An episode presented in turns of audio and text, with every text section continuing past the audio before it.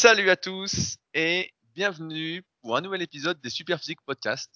Je suis Rudy et je ne suis pas en compagnie de Fabrice. Je suis le cofondateur du site superphysique.org destiné aux pratiquants de musculation sans dopage.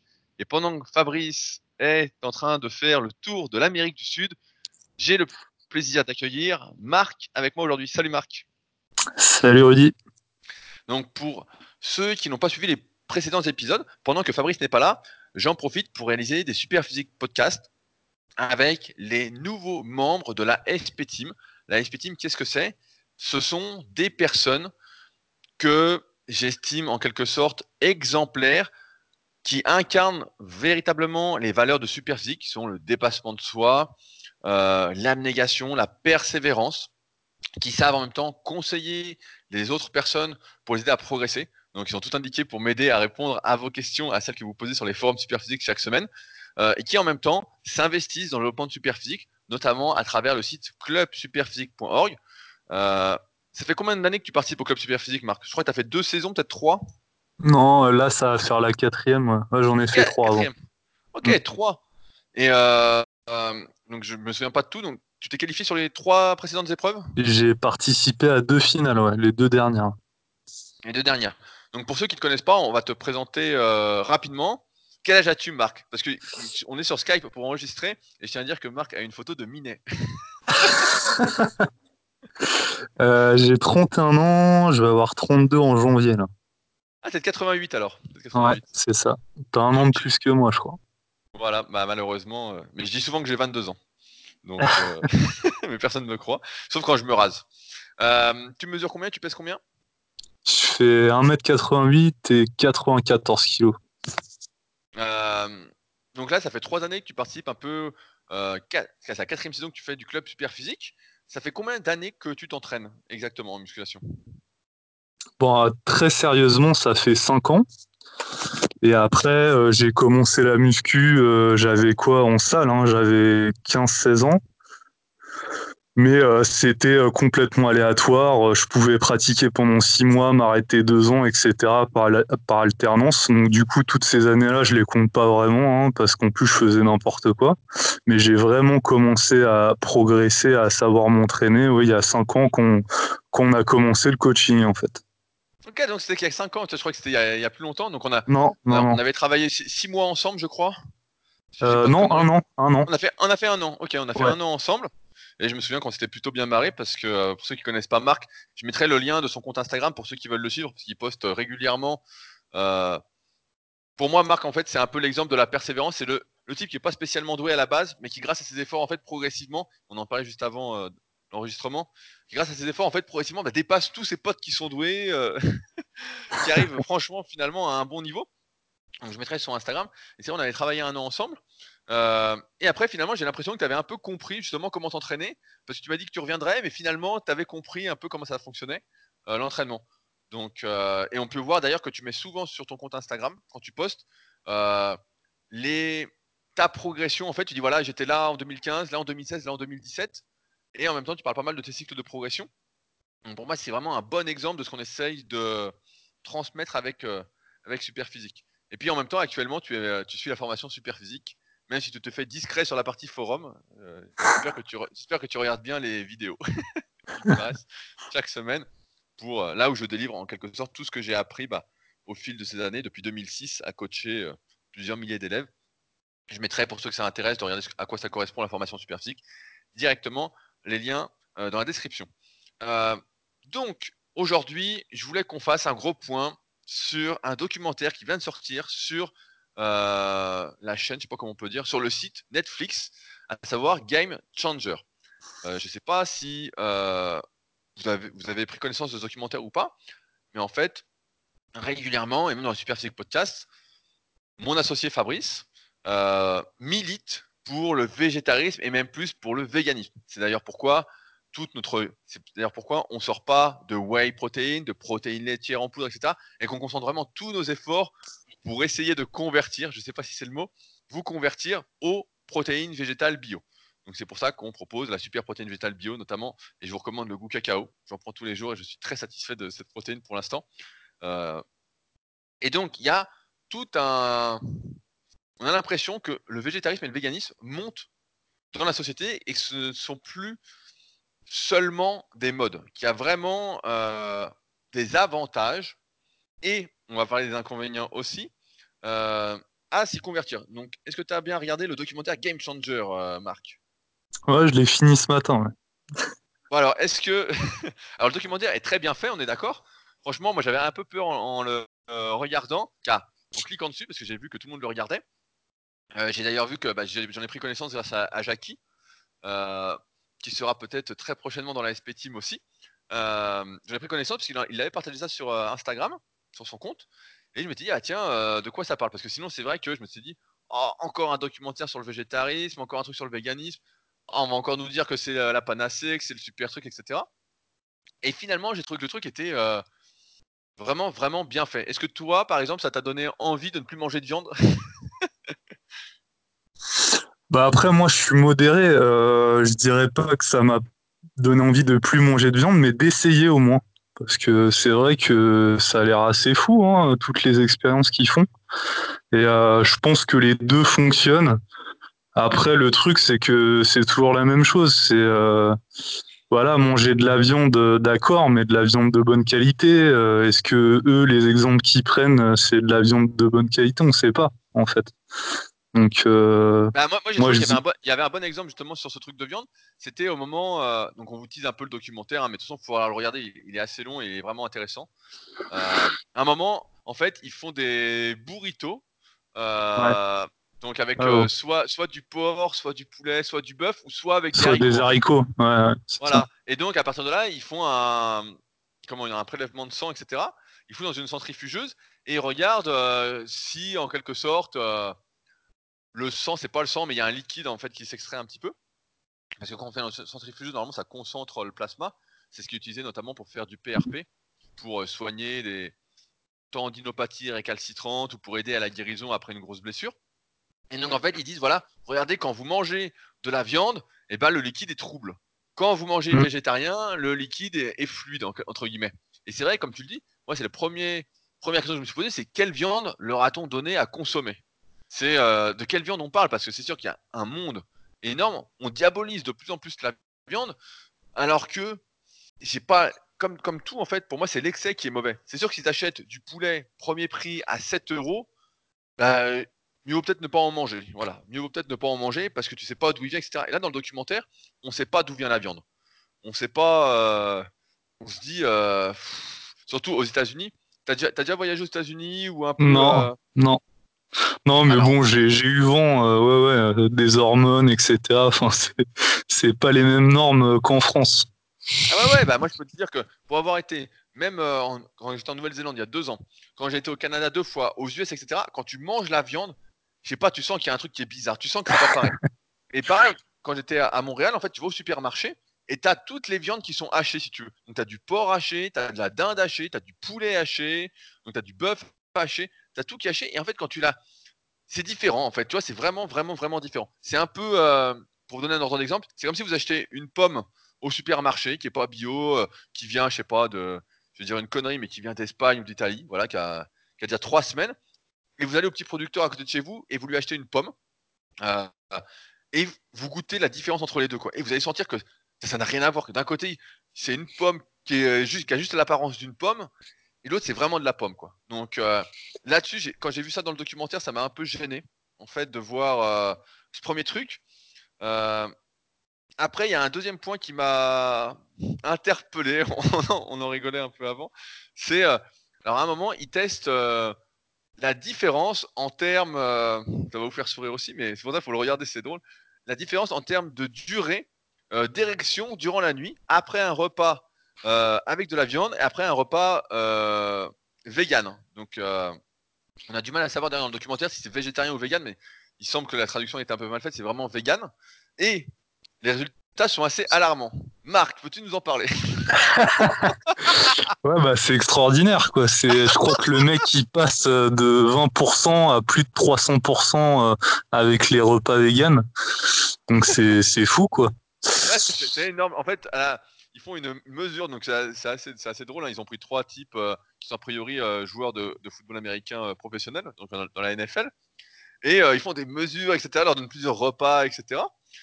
Et, et ils disent, voilà, grâce au repas vegan, vous avez eu une érection qui a duré 10 à 15 fois plus qu'en ayant mangé de la viande durant la nuit. c'est incroyable. Donc le mec, je sais pas, je donne une connerie, mais genre il est passé de 20 minutes à 4 heures, quoi. le truc plus mmh. puissant que le Viagra. Et franchement, c'est difficilement crédible aussi.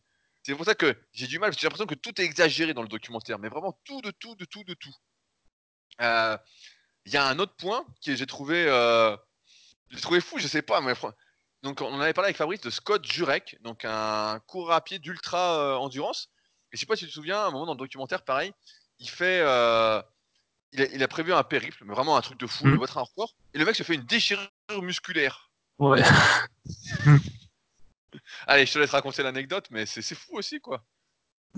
Ouais, bah en gros, il a une déchirure musculaire et il arrive à battre malgré tout le record. Euh, enfin, c'est après, faut ça, faudrait savoir c'est quoi comme déchirure. Est-ce que c'est vraiment une déchirure? Enfin, c'est fou aussi, quoi. Et, ils nous font passer ça sous couvert que c'est parce qu'ils mangent vegan en fait. Comme ils mangent vegan, bah en fait, ils se régénèrent plus facilement. Tout va mieux. Et d'ailleurs, ça part de ce constat-là, en fait, le documentaire, c'est que c'est un ancien combattant de l'UFC, qui est en gros formateur pour euh, l'armée américaine en sport de combat, et qui se blesse aux deux genoux, et qui, pour récupérer, s'intéresse à l'alimentation pour essayer de récupérer un peu plus rapidement, et qui découvre, entre guillemets, hein, que euh, s'il mange moins, entre guillemets, j'ai envie de dire, moins acide sur le papier, et eh ben, euh, il va récupérer plus rapidement, il n'y aura pas de séquelles, mmh. etc. Et que s'il mange un peu plus acide, donc avec plus de protéines animales, etc., qui sont considérées la plupart du temps comme acides, et eh ben, euh, il va moins bien récupérer. Donc ça part de là. Et donc le type Scott Jurek court, il a une déchirure musculaire, on nous dit, et grâce à l'alimentation vegan, le mec guérit en continuant de courir en fait. Il n'a pas besoin de s'arrêter. Et il bat le record. Je sais pas si vous avez déjà été blessé, mais quand on est blessé, ben, euh, si vous faites une déchirure musculaire, je sais pas, au pec, en faisant du coucher, parce qu'on va en parler un peu après, tu, tu peux plus faire de coucher, quoi. Ouais, tu peux en faire, mais à barre vide, et encore, et, au début, tu peux pas. Comme tu dis, ça dépend quelle déchirure il a. Donc ça, j'ai trouvé ça complètement... Ça doit être un truc minime, à mon avis, de toute façon. Ça doit être un truc vraiment... Hein, un petit ah truc, quoi. Mais le mec, c'est un X-Men, quoi. Ouais, c'est un X-Men. bah, justement, on peut dériver là-dessus. À un moment, ils interrogent des culturistes, on va dire professionnels, donc, c'est drôle aussi. Allez, vas-y, je te la laisse parce que je sais que ça te plaît. Vas-y, Non, ils sont à Muscle Beach, je crois, et puis ils interrogent ouais, des, des bodybuilders, et puis le mec il dit euh, Non, moi j'ai jamais mangé de viande de ma vie. Euh, déjà ça, bizarre quoi. Et et euh, j'ai jamais eu de problème pour prendre du muscle, sauf que ce qu'il dit pas, c'est qu'à mon enfin, il prend des petites choses à côté, quoi. Donc voilà, c'est assez marrant. bah nous montre deux types qui ont des physiques incroyables, donc ils marquent champion de bodybuilding naturel, etc. Les types, allez, euh, bénéfice du doute. Euh, quand je vois, quand j'ai j'ai su la différence entre le naturel, la définition naturelle au Canada et en France, j'ai vite compris qu'on n'avait pas du tout la, les mêmes euh, attentes là-dessus. Donc là, aux États-Unis, je me doute que c'est encore bien pire. Et donc, on nous met, on nous met deux types qui ont un physique mais incroyable. Alors, c'est pas, euh, c'est pas du niveau des bodybuilders professionnels de Monsieur Olympia, mais c'est des types. Non, c'est des men's physiques, les mecs, quoi. Ouais. mais qui ont un très très bon niveau. Hein. C'est pas juste des men's physiques euh, en tout, qui ont vraiment un super niveau. Et les mecs disent ouais, on n'a jamais mangé de viande, on est en forme, on récupère bien, etc. ça, c'est complètement fou, quoi. C'est le truc. Enfin bon, là tu te dis, bon, le documentaire, euh, moi j'aurais pas mis ce type-là. À un moment, pareil, on nous prend l'exemple d'un strongman. Mm. Donc, euh, c'était intéressant, c'est toujours pareil. C'est. Euh, oui, on, peut être très fort. En fait, l'idée, c'est pas de dire qu'on peut pas être fort en étant vegan, qu'on peut pas progresser en étant végétarien, etc. L'idée, c'est de dire, est-ce que on peut pas faire mieux dans une optique, d'une part, de santé, de longévité, et de progression, parce que si vous êtes là à nous écouter aujourd'hui, c'est que vous souhaitez progresser en musculation, atteindre vos objectifs, etc. Vous êtes prêt à faire, en quelque sorte, des compromis sur certaines choses, à forcer à l'entraînement, etc. Même si, euh, effectivement, forcer à l'entraînement, etc., c'est pas ce qu'il y a de plus sain à moyen et long terme. Et pour ces objectifs, on est toujours prêt en général. C'est comme dans l'entrepreneuriat, sur mon autre podcast que j'anime Leadercast, Il y a des fois, vous allez peut-être travailler 6 ou 7 heures par jour à fond en restant assis derrière votre ordinateur, etc., en étant plié, limite dans le noir, etc. C'est pas bon de rester 6 ou 7 heures, mais en même temps, ce que vous êtes en train de faire vous apporte plus de plaisir et plus de bonheur autour, qui fait qu'en fait, finalement, c'est gommé par là, quoi. Tu voulais dire? Non, non, je t'écoutais. donc, euh, donc, on nous montre un strongman, pareil, qui bat un record de marche, euh, je sais pas comment on appelle ça. C'est la marche du fermier, je crois, non C'est pas ça La marche du fermier. Ah, il l'a sur le dos. Il l'a sur le dos, c'est ça Ah, je sais pas. Je sais plus c'est quoi le nom. avec un poids normalement de chaque côté, mais vraiment. Et le mec bat le record, il marche avec 550 kilos sur le dos, etc. C'est bien, c'est bien, mais euh, j'ai trouvé que c'était quand même assez, assez exagéré ce documentaire, dans le sens où on a l'impression que. Euh, et pareil, il y a un dernier truc, j'avais noté, c'est euh, l'équipe de foot américain. Donc, je sais pas si tu te connais un peu en foot américain, Marco Vu que non. Bah, t'as juste le style alors. juste, juste, le style. Et bah donc, c'est intéressant parce que pour ceux qui connaissent un peu le foot américain, en fait, c'est un, un sport qui est extrêmement, extrêmement complexe. Euh, on ne peut pas résumer l'état, les résultats d'une équipe euh, à juste un changement alimentaire. Il faut avoir les bons joueurs qui s'entendent bien, qu'il y ait une super cohésion d'équipe. Il y a 53 joueurs dans un roster au foot américain. Euh, il faut que chaque joueur apprenne bien ses cahiers de jeu pour savoir où il doit se mettre sur le terrain. Il faut que le coach soit bon pour dire voilà, on appelle tel jeu, que les cahiers de jeu soient bons, etc. Qu'en fonction des alignements de l'équipe adverse, il puisse voir ce qu'il doit appeler comme jeu, comment il peut réussir, etc. Bon, c'est hyper compliqué. Et il y a une équipe de foot américain qui devient vegan en quelque sorte. Et là, je suis assez outré.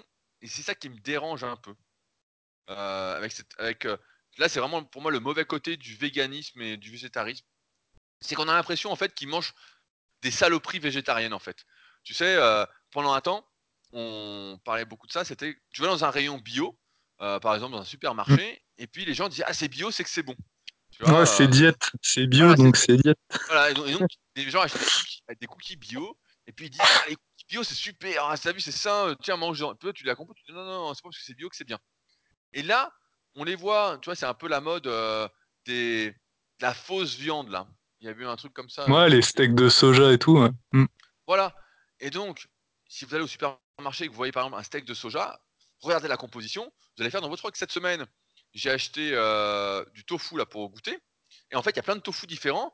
Et donc, bah, finalement, j'en suis arrivé à prendre le tofu nature. Parce que si tu prends des tofu un peu euh, aromatisés, etc., tu as plein de saloperies là-dedans, en fait. Tu as plein de mm. saloperies. Et là, on les voit bouffer des gros plats, genre limite de pâtes euh, avec du faux fromage ou limite de la, fausse viande, etc. Et ça m'a l'air tout sauf stressant en fait. Et eux vont nous faire croire dans le documentaire que c'est grâce à ça que l'équipe a de meilleurs résultats, etc. Alors que ça dépend du. Enfin bon, ça dépend. Euh, pour m'y intéresser un petit peu, pour avoir entraîné dans le milieu il y a quelques années, je crois que c'est 2011. Euh, puis pour bien aimer aussi, si vous souhaitez regarder, c'est les documentaires, j'en avais parlé quand je faisais mon rameur en 5 km. Euh, la série Hard Knocks, que vous pouvez retrouver sur YouTube si ça vous intéresse. Cette année, c'est sur les Raiders. C'est romancé, mais c'est assez intéressant. Ben, euh, c'est pas juste devenir végétarien et c'est ou vegan et on peut manger n'importe quoi en étant vegan en fait. On peut vraiment manger n'importe quoi en étant vegan. J'aimerais rappeler un fait important pour conclure là-dessus, c'est que oui, on fait tous trop d'excès. Oui, on ne varie tous pas assez son alimentation. On mange de base trop de viande, euh, trop de poissons, trop de saloperies. L'idée n'est pas de dire que, et je pense que personne ne contredira là-dessus, que la viande c'est néfaste, surtout comme tu l'as rappelé, si c'est de la bonne viande, que le poisson est néfaste, même si c'est quand même de pire en pire aussi. Euh, hier, il y a un de mes élèves qui m'a envoyé un truc sur les œufs.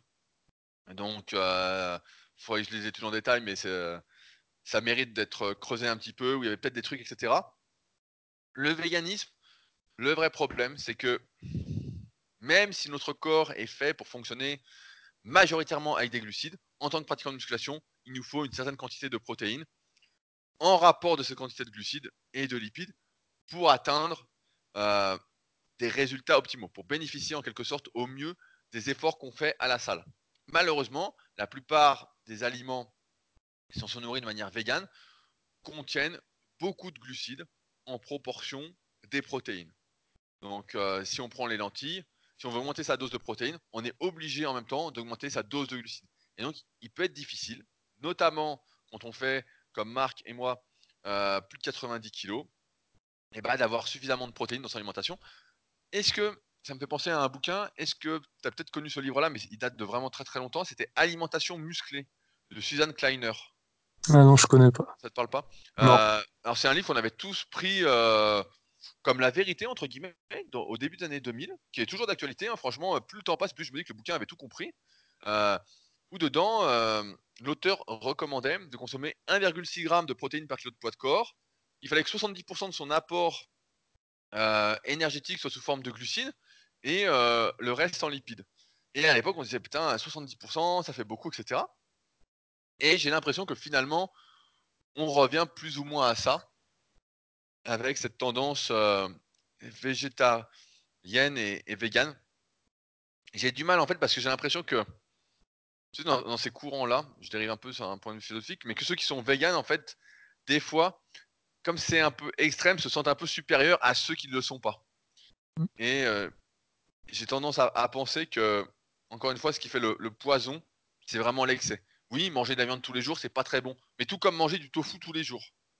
Tout comme manger des œufs tous les jours. Comme... Et au final, on en revient dans un monde où c'est une course à la productivité, à. Comment? C'est une course à, l'enrichissement des autres au détriment euh, des autres.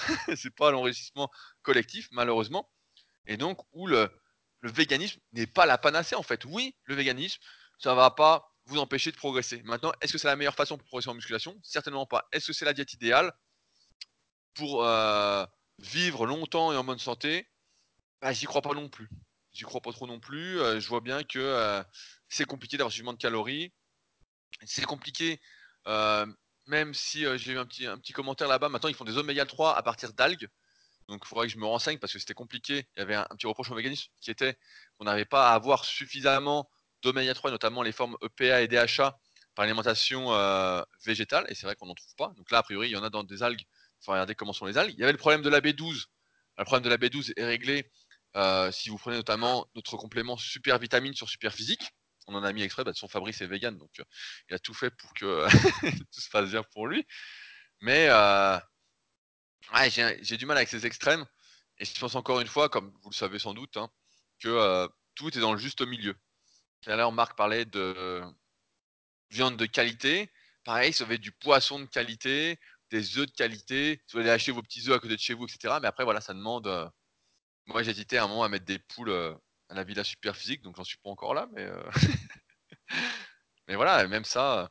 En fait, c'est compliqué, je pense, quand on fait la musculation et qu'on a vraiment des objectifs euh, qui sont élevés, c'est-à-dire au moins atteindre le niveau gold du club Super Physique, pas de se dire euh, je mise tout sur la santé, parce qu'on sait que pour vivre longtemps et en bonne santé, bah, mieux vaut manger un peu moins que ses besoins légèrement moins que manger un peu plus. Alors que la muscu, bah, ça demande en général, si on veut bien progresser, de manger un peu plus que ses besoins.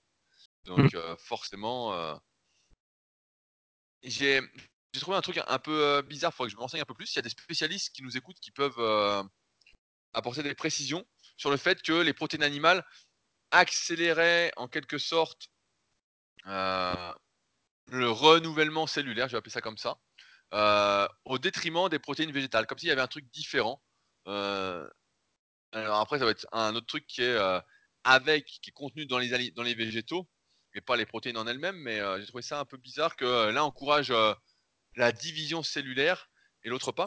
Je me souviens que Jean Texier, dans les années, je crois que c'était un, monde du muscle des années 2000 à peu près, il y avait le fameux courrier des lecteurs.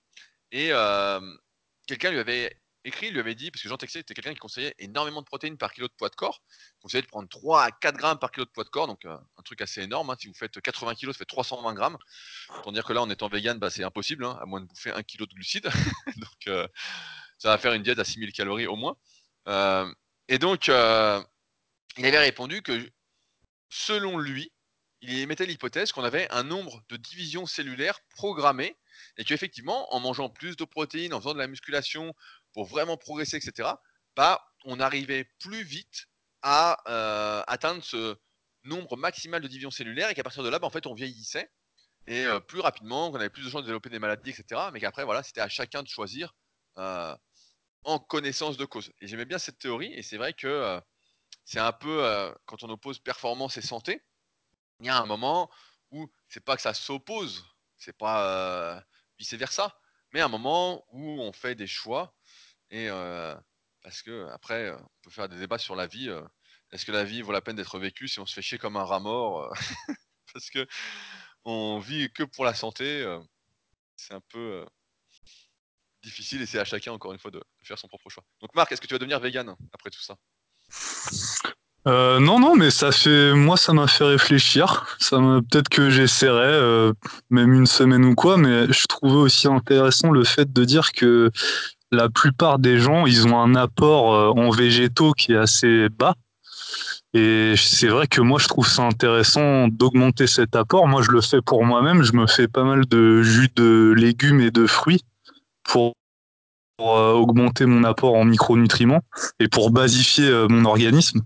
Et euh, ça, ça peut-être qu'ils le mettent pas ça en avant, par exemple dans le documentaire. Ils font une fixette un peu sur le fait de plus manger de viande, mais ils disent pas que peut-être la plupart des gens ne mangent pas assez de végétaux. Et peut-être c'est ça aussi, euh, enfin tout le, le, début du problème, on va dire. Et euh, moi, je l'applique pour moi. J'ai vu une euh, assez grosse différence, hein, ça c'est clair. Au niveau de l'inflammation, euh, je le sens quand je me suis pas fait des jus depuis plusieurs jours, plusieurs semaines, ça m'arrive rarement. Euh, j'ai des, des, petites douleurs qui reviennent comme ça. Alors peut-être qu'il y a un aspect psychologique, mais je crois, je crois pas que c'est que psychologique. Donc euh, ça fonctionne, ça fonctionne pour moi en tout cas. Euh, qu'est-ce que tu fais comme jus? Tu peux nous donner des exemples? Combien t'en bois par jour euh? Euh, En règle générale, je bois un verre de, de jus par jour. Donc, je, me fais quasiment toujours les mêmes parce que j'aime bien. Alors, c'est du basique. C'est des pommes, carottes, concombre ou céleri branche. Avec ça, pour donner du goût, je mets du gingembre et du curcuma sous forme de racines hein, frais. Et, euh, et avec ça, euh, voilà, ouais, c'est tout. Et euh, du coup, voilà, je, je, me bois un verre, un grand verre par jour. C'est quoi un grand verre? C'est 33 millilitres? Ouais, même un peu. Ouais, voilà, ouais, c'est ça, ouais, ouais, une, ouais, ouais, une canette, quoi, ouais, 33 centilitres, ouais, c'est ça. Ok, donc, bah voilà, vous avez. Et donc, moi, j'y connais absolument rien en jus. Il y a Claude, justement, qui doit venir. on en ouais, bah, je, je fais comme. Comment on fait son jus, en fait? Bah, je fais comme Claude, j'ai un extracteur chez moi. Ça coûte, euh, franchement, maintenant, c'est vachement abordable. Moi, je l'avais acheté à Lidl, le mien, une euh, cinquantaine d'euros. Et euh, il fait le taf, hein, ça fait trois ans que je l'ai. Et bon, le seul truc, c'est que c'est chiant à laver après. C'est, c'est vraiment le gros truc négatif parce que tu sais, il y a un filtre et c'est chiant à laver. Mais euh, sinon, euh, c'est hyper simple, quoi. Tu prends euh, les, les, fruits entiers, t'as même pas besoin de les couper, et tu les passes dedans, et voilà, t'as le jus direct, quoi. Bah, tu, tu, les épluches quand même, non? Non, non, tu les épluches pas. Non, non. Tu gardes la peau, même le citron, je mets, ah oui, je mets un citron dedans aussi. Et même le citron, je laisse la peau, parce que. ok. Ouais, ouais, ouais. ok, ça, ça, fait, ça, ça, me paraît bizarre, je sais pas si ça vous paraît bizarre aussi, mais. bah parce que souvent dans la peau on retrouve euh, plein de vitamines, euh, donc c'est con de, de, tout enlever quoi. Et en fait, dans par exemple dans la peau du citron, j'ai appris un truc bah justement euh, à la finale des SP Games cet été là avec Claude. C'est lui qui m'a dit que dans le citron en fait t'as de l'huile essentielle et euh, environ la peau, tu perds toutes les vertus de ce truc-là. Donc maintenant, je laisse la peau mais euh, c'est pas valable, euh, il me semble, pour les oranges. Les oranges, faut enlever la peau, je crois. Oui, c'est vrai qu'il y a ces histoires d'huile essentielle. Moi, j'en utilise souvent, euh, souvent. J'ai un petit stock quand j'ai des douleurs. je me dis, allez, en prévention, je mets. Et puis c'est vrai que sur le coup, ça endort un peu la douleur, mais mais ouais, c'est vrai qu'on mange pas assez de végétaux de base. Donc, tu as pris cette, cette, idée du jus de légumes. personnellement, moi, bah, je mange pas mal de, j'ai pas mal de légumes surgelés. Donc j'essaye d'en manger un peu tous les jours, etc. Après, le documentaire m'a donné aussi envie en fait de réduire ma consommation de viande. Donc comme mm. vous le savez, malheureusement, mon poissonnier euh, a fermé. Donc euh, je suis pas prêt de remanger du saumon, euh, du bon saumon. Donc, donc là, bah, j'essaye le tofu un peu. Mais c'est pareil en fait. le problème, c'est que quand tu manges presque 4000 calories, comme je disais, quand tu fais 60 kg, 65 kg, que tu as besoin peut-être de 2500 calories, c'est beaucoup plus facile à mettre en place une alimentation sans source de protéines animales, entre guillemets, que euh, lorsque tu dois bouffer euh, bah, presque le double. Quoi. Donc en fait, là, j'en suis rendu à toujours manger mes 10 œufs par jour, ce qui me paraît déjà euh, énorme. J'ai ma protéine végétale, donc super physique. Donc voilà, c'est bien aussi. Puis là, je mange du tofu. Et puis finalement, qu'est-ce que... donc je suis en train de tester d'ailleurs aussi. J'ai testé après le documentaire d'acheter des mélanges un peu de riz. Donc j'ai du riz soja, j'ai du riz quinoa, j'ai un mélange de un mélange de quinoa aussi avec autre chose dedans, là, avec des graines de courge, etc. Mais en fait, ça fait augmenter quand même sacrément la dose de glucides quoi, dans l'alimentation, en fait, pour avoir son quota de protéines entre guillemets. Même si j'ai réduit un petit peu, en me rappelant de tout ça, ça fait augmenter quand même pas mal les glucides. Donc, mais le tofu, sinon, c'est, t'as, t'as déjà goûté le tofu ou pas, Marc? Ouais, le tofu, j'ai déjà essayé. Bah, c'est bon quand il est cuisiné, quoi, avec des épices, etc. Mais nature comme ça, euh, ouais, c'est pas top, quoi. Ouais, ouais, bah en fait, moi, j'ai plein d'herbes euh, un peu différentes. Et je vous donne la recette du chef euh, de la. Après le super jus de légumes de Marc, la recette, vous prenez du tofu, vous le coupez comme dans Alien 2, pour un petit dégât à Fabrice. Vous le mettez dans la poêle, avec un peu d'huile d'olive. Vous mettez des herbes de Provence, vous faites bien chauffer, etc. Et après, c'est imbibé d'herbes de Provence et euh, c'est vachement bon. la, recette de fou, quoi.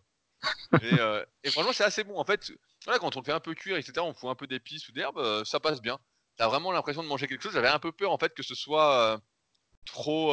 J'avais l'appréhension que ce soit fade, en fait. Tu sais que je mange un mmh. truc et que, en fait, ça ne soit pas consistant. Voilà. Je me disais, putain, je vais avoir l'impression de rien manger. Et en fait, ça va. En fait, tu mâches quand même un peu. A quand même ce truc-là de. Après, je mange jamais jusqu'à ma sensation de faim, mais bon. Bon, documentaire, on va finir là-dessus, ça fait un petit moment qu'on y est. À regarder, Game Changer sur Netflix. Ça vous fera sans doute réfléchir, mais attention, euh, on a été un peu dur avec le documentaire, je pense, mais euh, c'était pour vous dire, voilà, tout n'est pas euh, blanc ou noir. Et prudence, ça. un peu, ça, fait propagande. Même s'il y a des trucs qui sont assez véridiques, mais, mais il y a des trucs qui nous ont quand même un peu dérangés. Et je voulais qu'on parle un petit peu de développer couché, parce que euh, Marc fait partie de la catégorie des sauterelles, pour ceux qui, suivent mon travail sur l'analyse morpho-anatomique et qui ont notamment le tome 2, la méthode superphysique, avec les analyses en vidéo et qui sont également sur la formation superphysique, bah, vous, le savez déjà. Euh, la sauterelle, sur le haut du corps, c'est quelqu'un qui n'a pas trop de cage thoracique, qui a des longs bras, qui est plus fait pour les épaules et triceps que pour les pecs. Et donc, Marc, en tant que sauterelle, a eu pas mal de problèmes avec le développé couché pendant un temps. Euh, je me souviens d'ailleurs que euh, suite à de mauvaises courbatures, pendant un moment, tu mettais un fat grips sur la barre. Et maintenant, tu n'en mets plus. Alors, est-ce que tu peux nous expliquer un peu tout ce cheminement qui t'a amené à mettre euh, un fat grips sur la barre ou une mousse, je ne sais plus ce que tu mettais exactement, et qu'est-ce qui a fait que finalement, bah, tu as enlevé ce, cette mousse pour réduire l'amplitude? Ouais, bah ouais, au début je mettais je mettais rien et euh, je j'avais à chaque fois des mauvaises courbatures au niveau des épaules, comme beaucoup ont à mon avis. Et euh, donc j'ai en fait j'ai vu que toi tu mettais ça sur euh, l'incliné. donc j'ai fait pareil pour essayer voir comment ça faisait. Donc c'était effectivement beaucoup mieux. mais bon pour moi c'était quand même un peu de la de la triche euh, Donc en fait j'ai essayé euh, de trouver encore une autre solution. Donc euh, en fait je me suis un peu inspiré du, du powerlifting et c'est vrai que la en fait après j'ai modifié ma technique. j'ai essayé de travailler un peu mon expansion de cage pour réduire l'amplitude de la barre. Et puis au final, euh, au fur et à mesure, je suis encore en train euh, d'apprendre techniquement, mais c'est la technique qui a fait que ça a changé énormément pour moi. Donc maintenant, je, je me retrouve avec absolument plus de douleur au niveau des épaules, un meilleur recrutement au niveau des pecs. Et euh, mais avant, ça me faisait bosser que les épaules, et maintenant, en fait, c'est mes triceps qui crament euh, en premier, plus que mes pecs comment tu as euh, réussi à, réduire euh, l'amplitude finalement, à gagner d'expansion thoracique? Bah avec le pontage, avec le placement, avec euh, euh, le placement des coudes, la, la rétractation des omoplates, euh, tout ça quoi, vraiment inspiré du power, en fait une technique de, de, de powerlifter quoi, hein, tout simplement. Et, c'est marrant parce qu'en fait ça se joue vraiment à quelques centimètres près quoi. Tu vois, ça se joue vraiment. Est-ce que tu as l'impression d'avoir la même amplitude? Maintenant que celle que tu avais avec un Fat Grips Ou tu as encore moins d'amplitude? euh, je pense que j'ai encore moins d'amplitude maintenant. Ouais. Et donc, tu as, mis combien de temps pour gagner, euh, pour réduire cette amplitude, pour avoir l'amplitude que tu as aujourd'hui, à partir du moment où tu t'en es rendu compte? Qu'il y avait un petit problème Moi, j'ai mis un an, quasiment. Un an avec à chaque séance. Est-ce qu'on peut donner un peu des tips pour ceux qui nous écoutent? Donc, j'imagine que tu fais du rouleau pour essayer d'assouplir, d'avoir plus de mobilité dans Alors, euh, ouais, quasiment tous les jours, je fais 5 minutes de rouleau. Euh, juste avant la séance, je, je, le fais aussi, je le fais 2-3 minutes.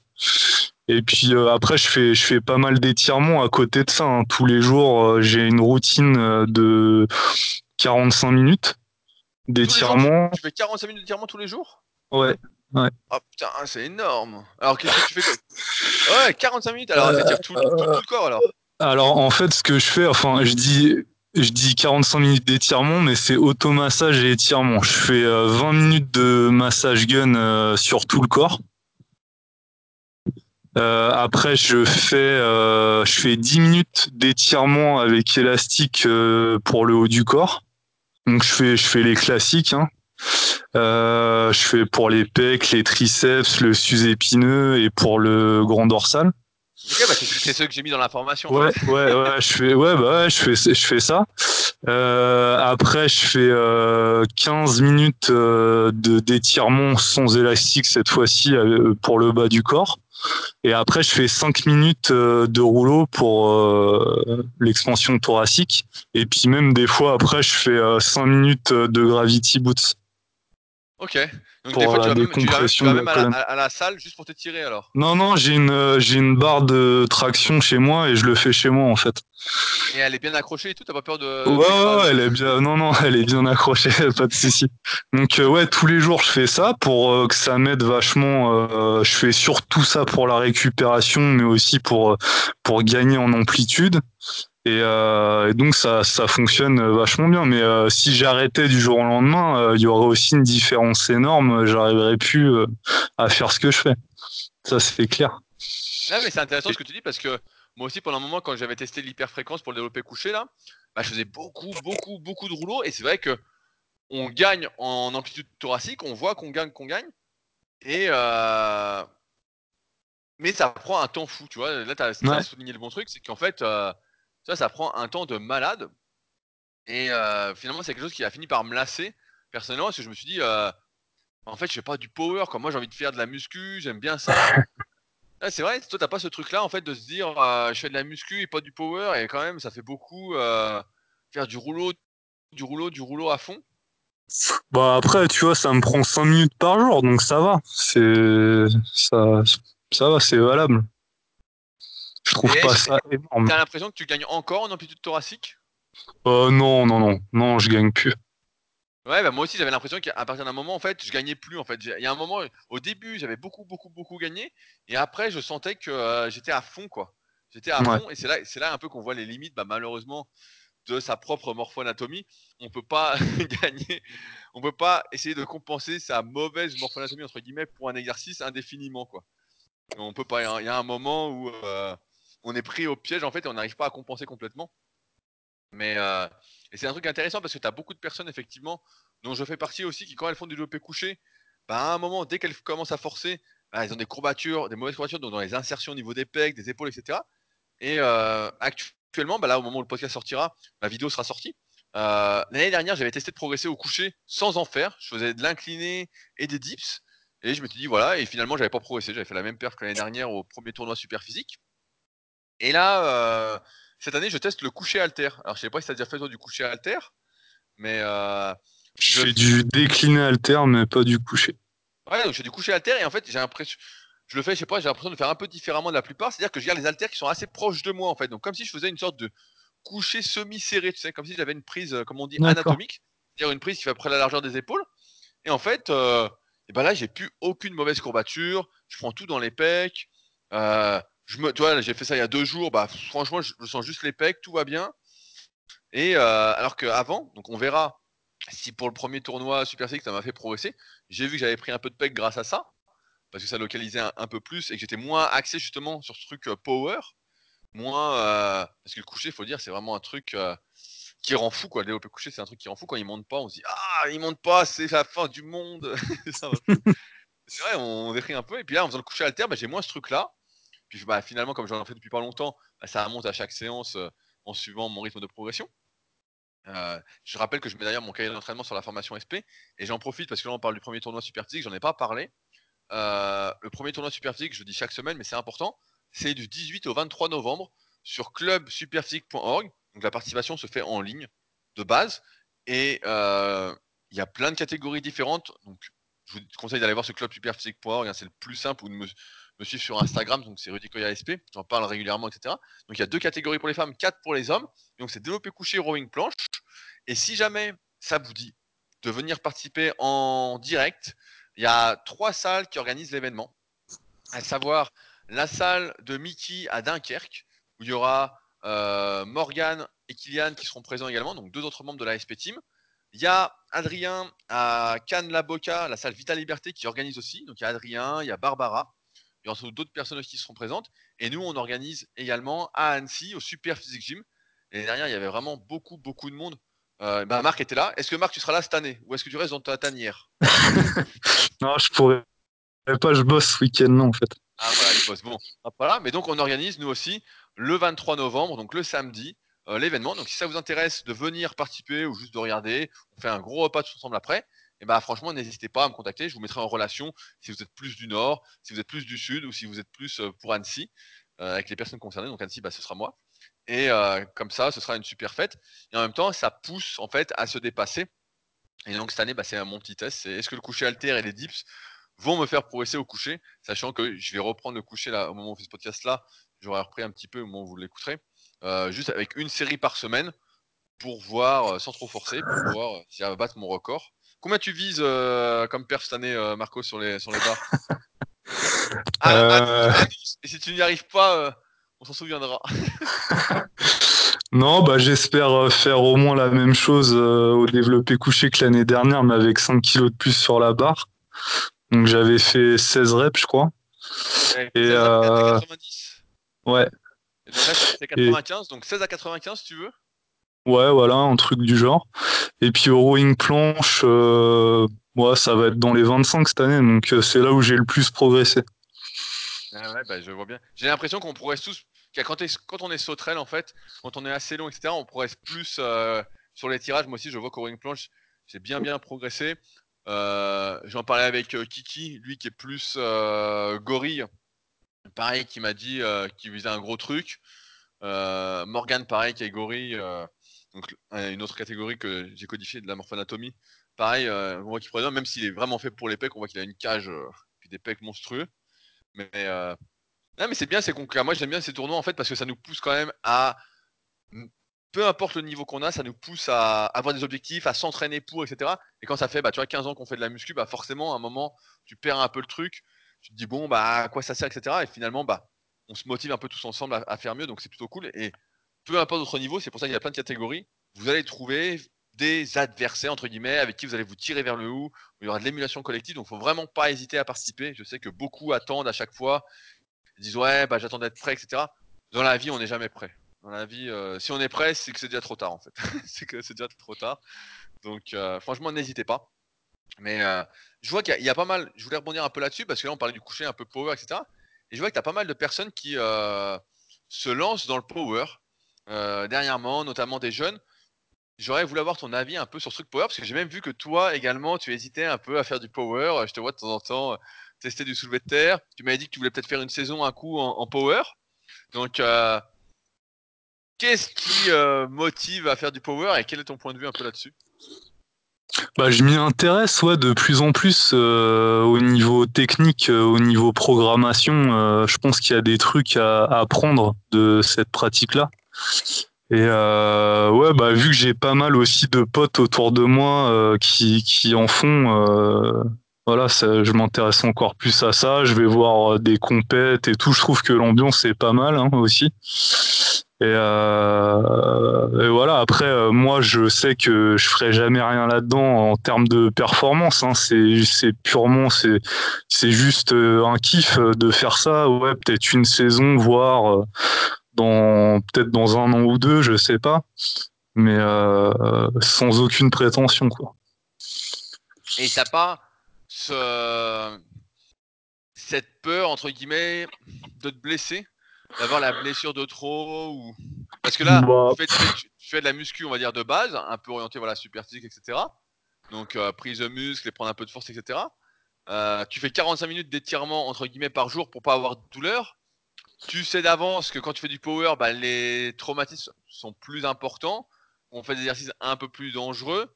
Tu es au contact de personnes qui ont des douleurs avec, leur, pratique du power, euh, qui ont voilà, des douleurs récalcitrantes un petit peu. Euh, est-ce que ça te motive quand même en fait à, faire du power?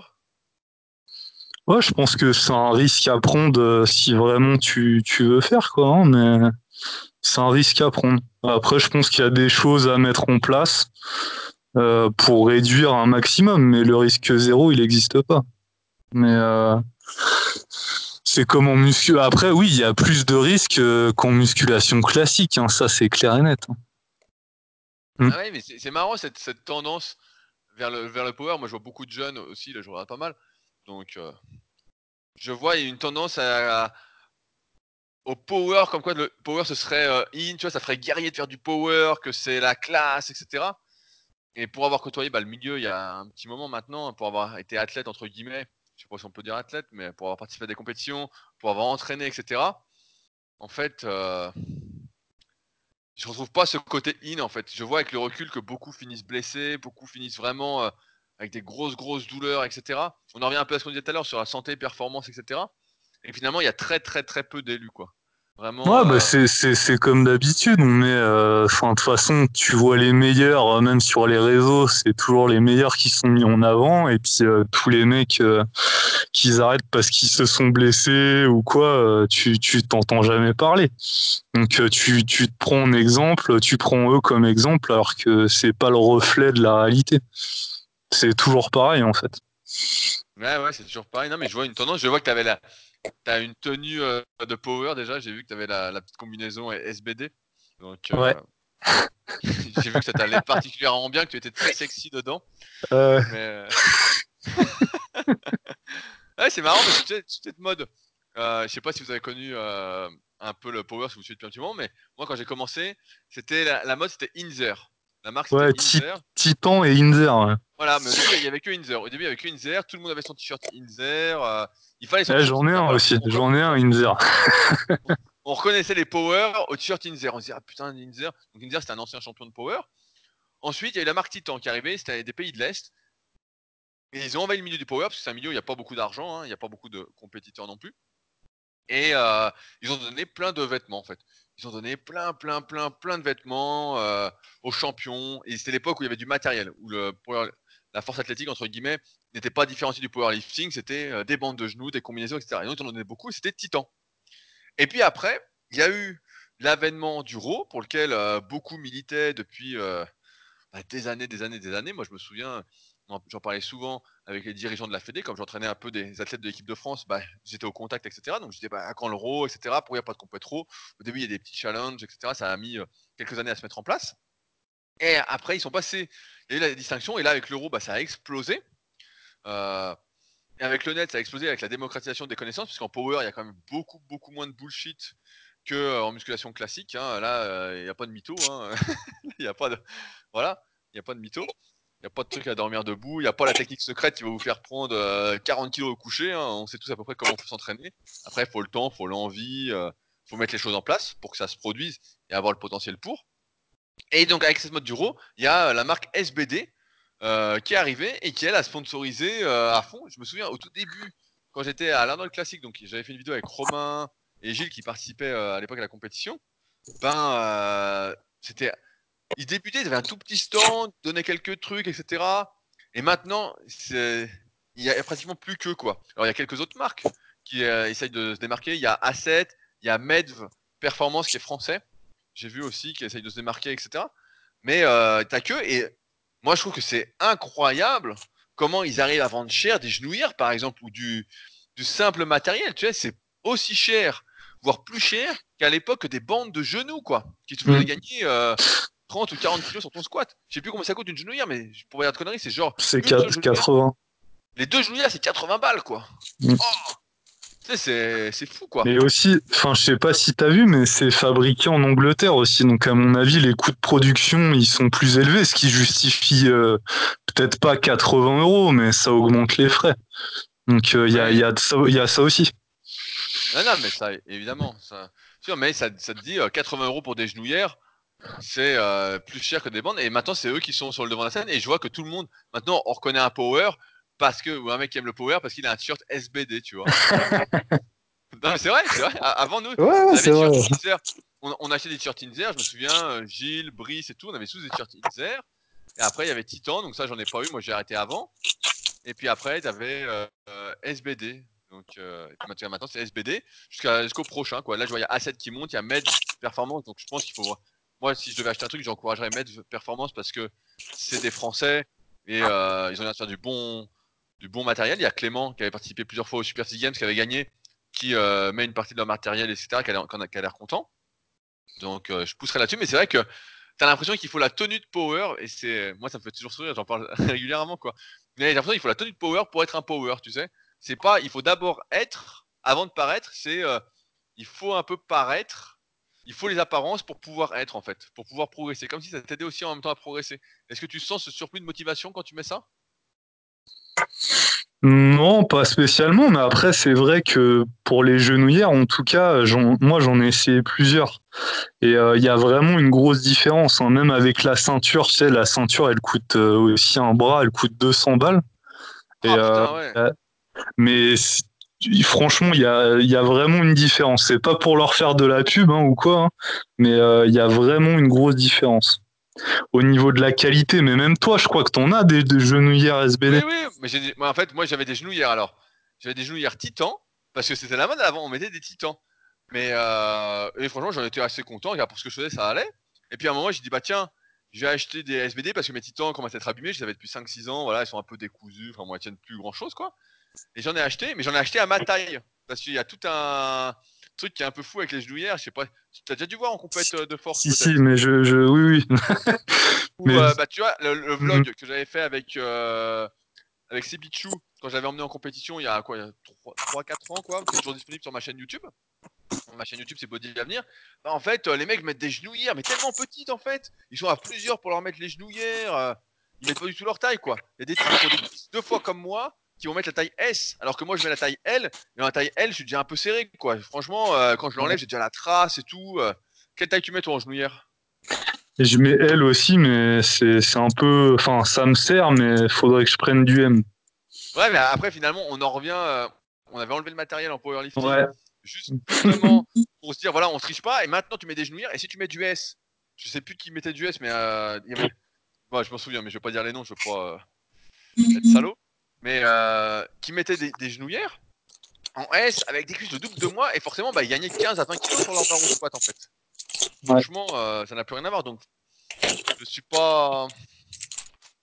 je suis pas chaud pour ça. J'aime bien les genouillères voilà, dans une optique un peu de protection, etc. Mais si c'est pour mettre plus lourd, finalement, on en revient. Euh, tu vois, j'aime bien les t-shirts. Bah, tu m'avais montré ton t-shirt A7 et que Med fait aussi avec euh, un peu des picots dans le dos pour éviter de glisser sur le banc si tu fais du bench et voilà que tu cambres, etc. Donc ça, je trouve que c'est bien parce que ça réduit euh, le risque de blessure, tu es plus stable, etc. Mais les genouillères, j'ai pas l'impression que euh, ce soit utilisé à, bon escient actuellement. Quoi. Ouais, ouais, mais ça, je suis d'accord avec toi. Mais après, moi, je trouve ça bien que le power, il se démocratise. Ah tu, tu, vois quand même une explosion du power, même aux États-Unis, etc. Je trouve ça pas mal. Bah, je sais, je sais pas si ça explose. En fait, tu penses que c'est juste plus mis en avant, enfin Non, non, je, pense que je pense qu'aujourd'hui, comme on dérive un petit peu, hein, c'est plus des sujets que j'aborde dans Leadercast, mais comme tout le monde a la parole, etc., et que tu as les réseaux sociaux, en fait, tu as vite fait, par exemple, je prends un exemple, tu es sur Facebook ou Instagram, si tu cliques sur un power, tu cherches un, champion, bah, l'algorithme va te proposer de suivre d'autres power. Et donc, tu as l'impression que c'est vraiment, vraiment, vraiment mis en avant. Moi qui suis pratiquement pas, qui suis voilà quelques copains qui en font, bah, je vois pas en fait que ça se démocratise. J'ai pas l'impression que ça, ça booste tant que ça. Ouais. Tu vois, pareil, j'ai l'impression aussi qu'il euh, y a beaucoup plus de jeunes qu'avant qui en font. Voilà, il y a beaucoup, beaucoup plus de jeunes, mais que finalement, tous ceux qui ont 30, 35, 40, bah, euh, on les voit plus en fait. On voit beaucoup de jeunes, on va voir si dur ou pas. On voit beaucoup de jeunes qui sont très très forts, qu'on démarre en avant. Voilà, c'était démocratisé chez les jeunes, parce que voilà, ça fait in du fait power, et puis il faut dire que c'est cool aussi. Hein, J'en ai fait quand j'étais gamin, donc euh, je m'en souviens très bien. Tu cette sensation de power, de, de force, de surpuissance, etc mais j'ai pas l'impression que ce soit si démocratisé que ça en fait. J'ai pas. Tu vois, si on compare par exemple au CrossFit, ouais, le CrossFit, on voit que ça s'est démocratisé. Quand je regarde les chiffres de la fédération, parce que je suis, je suis un peu leur page et leur actualité, bah en fait, euh, ça n'évolue pas en fait. Il n'y a, pas, a pas plus de compétiteurs en fait. Il n'y a pas plus de compétiteurs, c'est toujours pareil en fait. C'est un peu comme nous, les clubs super physiques. Il y a un peu plus chaque année de personnes qui se prennent au jeu, qui se fixent des objectifs, etc. Mais il faut dire qu'on matraque, euh, je matraque à fond dessus. Mais il euh, n'y a pas tant que ça, c'est juste que les mecs se mettent plus en avant. Et euh, tant mieux. Et comme toi, tu regardes, tu as l'impression qu'il n'y a que ça. Si demain, tu étais dans le vélo, bah, euh, tu vois, Arnaud, il regarde pas mal de vélo. Bah, tu suis un peu le vélo sur des réseaux sociaux, sur YouTube, etc. tu vois que le vélo, tu dis, ah, tout le monde fait du vélo. En fait, pas du tout, quoi. Tu vois. c'est... Mais c'est juste que, ouais, ça fait toujours in. Donc, j'ai pas l'impression que ça se démocratise. Après, sur les connaissances, il est vrai qu'il y a pas mal de trucs qui se démocratisent, mais après, la base reste toujours qui se faisait au West Side, donc c'est début des années 2000, j'avais acheté les DVD, les bouquins, tous les trucs comme ça, donc West Side c'était la base. Après, en ce moment, c'est beaucoup la mode de l'hyperfréquence, donc effectivement, euh, qui marche, il euh, n'y a pas à dire, hein, ça marche bien, etc., pour vite progresser en technique, etc. Après, euh, les problèmes sont plus musculaires, etc. Mais après, c'est une question d'objectif. Là, il n'y a pas de. C'est vrai que c'est plus de l'hyperfréquence dans le power parce qu'il y a un gros travail nerveux, un gros travail de technique à faire pour vraiment être au point. On se rend bien compte que dans n'importe quelle activité sportive, à un moment, la technique euh, d'exécution n'est pas si simple que ça à appréhender. Oui, pour en faire en loisir, c'est très simple. Pour vraiment progresser et aller à fond, on pourrait dire que courir c'est facile, que le vélo c'est facile, etc. Bah non, si on veut vraiment performer, il y a toute une technique à faire et c'est pas si simple. Et euh, bah, c'est un peu pareil avec le power ou euh, le développé couché, comme tu l'as dit tout à l'heure, bah, c'est pas si simple que ça. Je voulais qu'on parle un peu du rameur. parce que ça y est, les inscriptions pour le championnat de France sont, ouvertes. Et donc j'en ai profité pour m'inscrire. Et on en parlait aussi avant le podcast. On parle souvent du cardio, etc. Et je voulais en profiter pour dire qu'il y en a que ça intéressait de venir participer, etc. Notamment sur 500 mètres, parce que je pense que personne ne fait sur le 2000. Que les inscriptions sont ouvertes et c'est sur le site Aviron Indoor. Donc vous appelez Aviron Indoor sur un moteur de recherche et vous allez tomber dessus. Et donc, euh, bah, je me suis inscrit pour le 500 mètres. Et donc, euh, comme je sais que beaucoup de ceux qui nous écoutent font du rameur, etc., il y a deux catégories. Il y a poids lourd, poids léger. Donc, poids léger, bah, c'est moins de 75 kg. Donc, euh, si vous inscrivez, bah, n'hésitez pas à me le dire. Ça coûte 15 euros hein, pour le 500 mètres, si jamais. comme ça, on pourrait tous se retrouver sur place, se marrer un petit peu. Marco, ça te dit pas de faire un peu championnat de France de rameur? C'est où ça? C'est à, à, Paris, donc c'est le 7 et 8 février. Donc le 500 mètres se passe le 7 février euh, à Paris Pierre de, de Coubertin. Et donc euh, bah euh, il y a plusieurs séries etc. et en fait ils mettent tout sur écran géant. Donc ce qui est cool c'est qu'en fait quand tu fais ton rameur, tu as un écran qui te dit où tu en es tu vois par rapport aux autres. Tu vois directement, c'est comme si tu faisais une course sur l'eau quoi. Donc c'est le 7, et, 8. Et comme on est beaucoup à s'entraîner au rameur et tout actuellement, crois que j'ai poussé euh, tout le monde à en faire. Bah voilà, n'hésitez pas, moi je me suis inscrit, donc euh, tenez-moi au courant s'il y en a qui s'inscrivent, etc. c'est le vendredi, le 7, et puis ça peut être cool, ça peut être une rencontre, etc.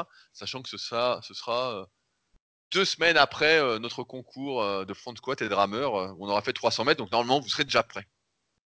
Donc, est-ce que tu ressens justement des effets un peu bénéfiques de la pratique du rameur? Depuis que tu en fais Parce que euh, avant on n'en faisait pas, voilà, on n'avait pas du tout ce truc cardio. Avec la SP Games, j'essayais de mettre un truc en place vis-à-vis du rameur pour qu'on ait un peu de cardio, est-ce que tu sens que c'est mieux pour toi d'en faire d'un point de vue euh, condition physique générale? Euh, Honnêtement, non. Parce que non, je trouve que les, les, distances elles sont trop courtes pour que ça ait un impact réellement sur la condition physique. Mais moi, en plus de, de mes quatre séances, euh, je fais une, une, séance de cardio depuis pas très longtemps. Je fais 45 euh, minutes, à, tu vois, à l'heure moyenne. Au rameur je fais du non, je fais du tapis. je fais du tapis, mais je suis. Ouais, ouais. Je... Bah, en fait, avant, je courais vachement et euh, j'avais, euh, enfin, les 10 km, je, je, les faisais en 45-50 minutes. Donc euh, ça, ça allait, j'avais une bonne condition physique. Euh, là, à l'heure actuelle, je serais incapable de les refaire. Et euh, ça m'a foutu un peu une claque à la gueule parce qu'un jour, j'ai refait un peu de cardio et j'ai vu que j'étais minable. Donc je me suis dit non, faut que là, faut que je refasse un peu, que je réintègre un peu de cardio. Et je pense que même au niveau de la récupération, ça peut vachement être bien au niveau de la réoxygénation des muscles, notamment des jambes, parce que moi, avec mes séances de jambes, j'ai j'ai des courbatures quasiment qui durent euh, six jours. Alors je fais qu'une séance. Hein. Et euh, du coup j'ai remarqué que quand même euh, ça, ça accélérait la récupération à ce niveau-là. Et puis je pense que ça peut m'aider justement sur le rameur. Parce que moi je fais là pour l'instant je fais qu'une seule séance. Je fais entre 3 et 4 fois 300 mètres une seule fois dans la semaine. Et euh, par exemple, avant la finale, j'intègre une deuxième euh, séance le week-end où je fais du 500 mètres. Mais j'ai pas vu euh, juste avec quatre, enfin trois ou cinq fois, cinq séries de 300, je vois aucune différence sur ma condition physique. Ah ouais, bah, bah ouais, parce que je crois que tu, en faisais plus en fait. Nous, au SP Gym, bah, on fait tous un, un, peu les mêmes séances. Hein. On fait, pour ceux qui, qui veulent un peu l'idée, on démarre à 6, on fait un test au 500, on rajoute 5 secondes. Imaginons que tu fais, vous fassiez une 40, on part sur le rythme d'une 45 et on démarre à 6 fois 250 mètres avec une 30 de récup et on monte à 10 fois 250. Ensuite, ah on la même chose avec 275 mètres, avec 300 mètres, et ensuite on passe en 5 séries, donc à 350, toujours au même rythme, à 400, à 450, à 500. Donc tu vois, euh, nous on fait un beaucoup beaucoup plus gros volume pour te dire, quand tu fais 10 fois 300, bah là, t'es allongé, quoi. Là, t'es. Ouais, t'es mort. Hein. Là, t'es, rincé surtout avec une 30 de récup, donc on en fait beaucoup plus. Après, là, moi, pour les championnats, bah, j'en fais un. Là, je vais passer à deux séances à partir de maintenant. J'ai fini mes 5-6 semaines euh, de 5 km euh, qui étaient vraiment, vraiment, vraiment longues. Et d'ailleurs, j'étais assez surpris des performances qui se faisaient. Euh. J'ai regardé un peu sur ce qu'ils appellent le logbook sur le site Concept 2 de, Rameur, là. Je vois des types sur le 5 km qui tiennent 1,35 en rythme aux 500 mètres. Donc, euh, c'est monstrueux. quand tu cours, là, tu, tu te sens pas trop lourd, ça va? Si, si, justement, je me sens très lourd. Ouais, j'allais dire, tu fais 94 kilos, est-ce que tu sens pas que. Euh, ah ouais, et puis même au niveau des articulations, je sens que 45 minutes, c'est largement assez en fait. Et, euh, parce que t'as repris, direct avec 45 minutes? Non, non, non, non, non. J'ai augmenté au fur et à mesure. J'ai repris avec 30 minutes et puis euh, toutes les semaines j'augmente de 5 minutes et puis arrivé à 45 minutes j'augmenterai l'intensité petit à petit, mais euh, je faisais 10 kilos de moins quand, quand je courais. Et euh, là, je vois, je vois la diff, quoi. C'est énorme. Et puis le, le pire, c'est que je congestionne maintenant. Alors ah, qu'avant, je congestionne Bah, les, même les cuisses, j'ai tout qui congestionne. en fait, en fait, tu te rends compte que ton, t'es plus du tout fait pour des, comment, des efforts d'endurance. Euh, par exemple, au, au rameur, euh, je te, je te disais l'autre fois, euh, bah, il y a deux, trois ans, je, je congestionnais pas des jambes, et maintenant, mon facteur limitant, c'est pas le souffle ou quoi, hein, c'est vraiment, c'est, c'est vraiment les jambes qui, qui sont cramées, quoi. Ah c'est, marrant comment la, la muscu, en fait, nous fait vraiment. Euh, bah, de toute façon, on est bon là où on s'entraîne, tout est très très spécifique en fait. C'est ça qui est, mm. fou. Moi, je le remarque aussi. Après, là, au rameur, j'en ai tellement fait que je congestionne toujours des cuisses, mais je le sens plus en fait. Je le sens plus. Mais euh, avec nos efforts qui durent entre 30 secondes et une minute, en fait, dès qu'on fait un effort qui est un peu plus long, bah, en fait, on carbonise quoi. Vraiment, on gonfle, on gonfle. Après, on récupère, mais c'est comme si en fait on était plus euh, apte en fait à faire un truc un peu longue durée. C'est pourquoi on milite de plus en plus avec Superphysique Podcast et dans nos conseils, voilà, à faire un peu de cardio euh, pour au moins maintenir, on va dire, un fonctionnement aérobie, c'est-à-dire en présence d'oxygène, etc., de nos muscles normal. Parce que sinon, c'est vrai qu'on va. Euh, on devient complètement, euh, là pour le coup, infonctionnel, quoi. Ça se trouve, à, la fin, je sais pas si c'est possible, mais tu peux arriver.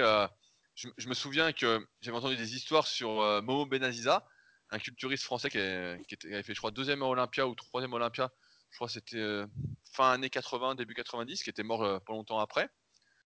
qui lui, en fait, c'est tellement de moins en moins adapté. Donc il y avait les produits aussi qui jouaient, les produits dopants de moins en moins adapté aux vrais efforts que en fait le type arrivait même plus à mettre plus lourd sur les barres dès qu'il faisait 15-20 répétitions il conditionnait tellement en fait qu'il restait bloqué sous la barre quoi il avait vraiment l'impression d'exploser quoi il avait vraiment ce truc euh, ouais vraiment tu sais le mec euh, l'impression qu'il allait exploser donc euh, le mec il pouvait pas monter lourd quoi. Ou alors il fallait vraiment qu'à la chauffe il fasse pas trop de, répétitions etc et je pense que ça quand même c'est important de maintenir une certaine base. C'est pour ça que moi j'aime bien m'entraîner aussi en version un peu tonnage. J'en parlais avec, Kylian la semaine dernière. Mais j'aime bien faire ça parce que euh, ça me permet en fait d'avoir une meilleure condition physique et de pas congestionner au moindre truc quoi. Sinon c'est vrai que putain tu congestionnes, tu congestionnes, tu congestionnes. Alors après on a tous des tendances naturelles à être plus ou moins nerveux, avoir plus ou moins de fibres rapides, être plus ou moins adapté à un certain type d'effort, mais l'entraînement euh, joue quand même euh, énormément. On parlait avant le podcast que le talent se fait toujours surpasser par le travail. Mm. Et c'est le cas. Quoi. Quand on travaille, on arrive finalement à s'adapter. Et là, tu as bien fait, je pense, de rajouter un peu de ça. Mais bah, normalement, progressivement. Après, je ne sais pas si une séance de course à pied par semaine suffira pour te faire euh, ne plus congestionner en course à pied. Est-ce que tu remarques une différence chaque semaine un peu là-dessus Oui, oui, oui, c'est de plus en plus, oui, c'est de plus en plus facile. Ouais. Ça s'améliore. T'as quand même un truc euh, positif, quoi. Mais euh, ouais, parce que sinon, c'est vrai que là, moi, je faisais pas mal de vélo, etc. Justement, euh, pour essayer que ça brûle moins dans les cuisses au rameur. Et voilà, bah maintenant ça, ça brûle moins.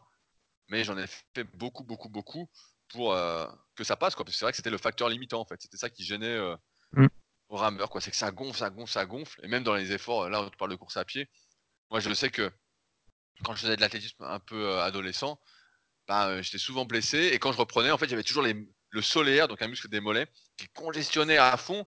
Et en fait, c'est ça qui me limitait. Qu'au bout d'un moment, je sentais que putain, il carbonisait, il. Et après, j'avais des courbatures et je pouvais plus marcher, quoi. Limite, euh, c'était affreux, quoi. Affreux, affreux, affreux, quoi. Donc, d'où la nécessité, encore une fois, de faire du cardio quand on souhaite être en bonne santé, avoir une bonne condition physique et qu'en plus, bah, comme tu as dit, on pense que ça va aider à mieux progresser en musculation, à mieux récupérer, etc. Le, pire truc pour récupérer, c'est d'être inactif complet. L'inactivité complète, c'est ce qu'il y a de pire, de pire, de pire, de pire, de pire. Donc, il faut jamais être inactif, toujours en mouvement. Donc là, Marc fait des étirements, un peu de cardio, etc. Voilà, surtout si vous avez des courbatures, le remède pour que ça passe plus vite, c'est de faire un peu d'effort léger, de faire circuler le sang, de revasculariser la zone, faire un peu d'aérobie, et vous verrez, ça va tout seul après, en tout cas, tout seul, c'est peut-être pas le mot, mais ça va en tout cas beaucoup mieux. Euh, sur ce, bah, ça fait déjà 1h08 qu'on est ensemble. J'avais prévu d'autres questions, mais on, je les ferai une prochaine fois. on est bavard. Euh, je mettrai euh, dans les liens du podcast donc tout pour suivre Marc que vous connaissez moins euh, que Kiki et que Anto qui est assez actif et qui est là depuis très très longtemps. Mais euh, comme ça, vous pourrez vous inspirer et voir que, comme je disais, le travail surpasse le talent. Il est en train de dépasser tous ses potes. On pense notamment à Max, le déguisé.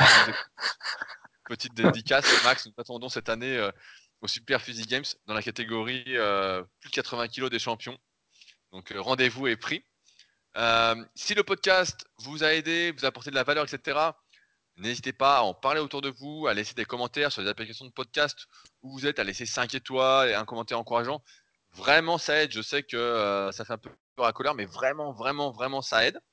Euh, et si jamais vous avez des questions ou autres, bah, n'hésitez pas à utiliser les forums Superphysique. Je me suis basé, j'ai pas lu les questions aujourd'hui, euh, mais je me suis basé sur des questions qui avaient été posées en fait pour aborder les sujets du, jour.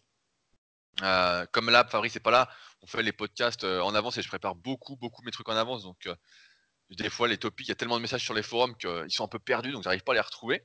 Mais je note d'avance quand un sujet me parle et que j'ai envie d'en parler un peu plus en détail. Donc n'hésitez pas à utiliser les forums Superphysique sur superphysique.org.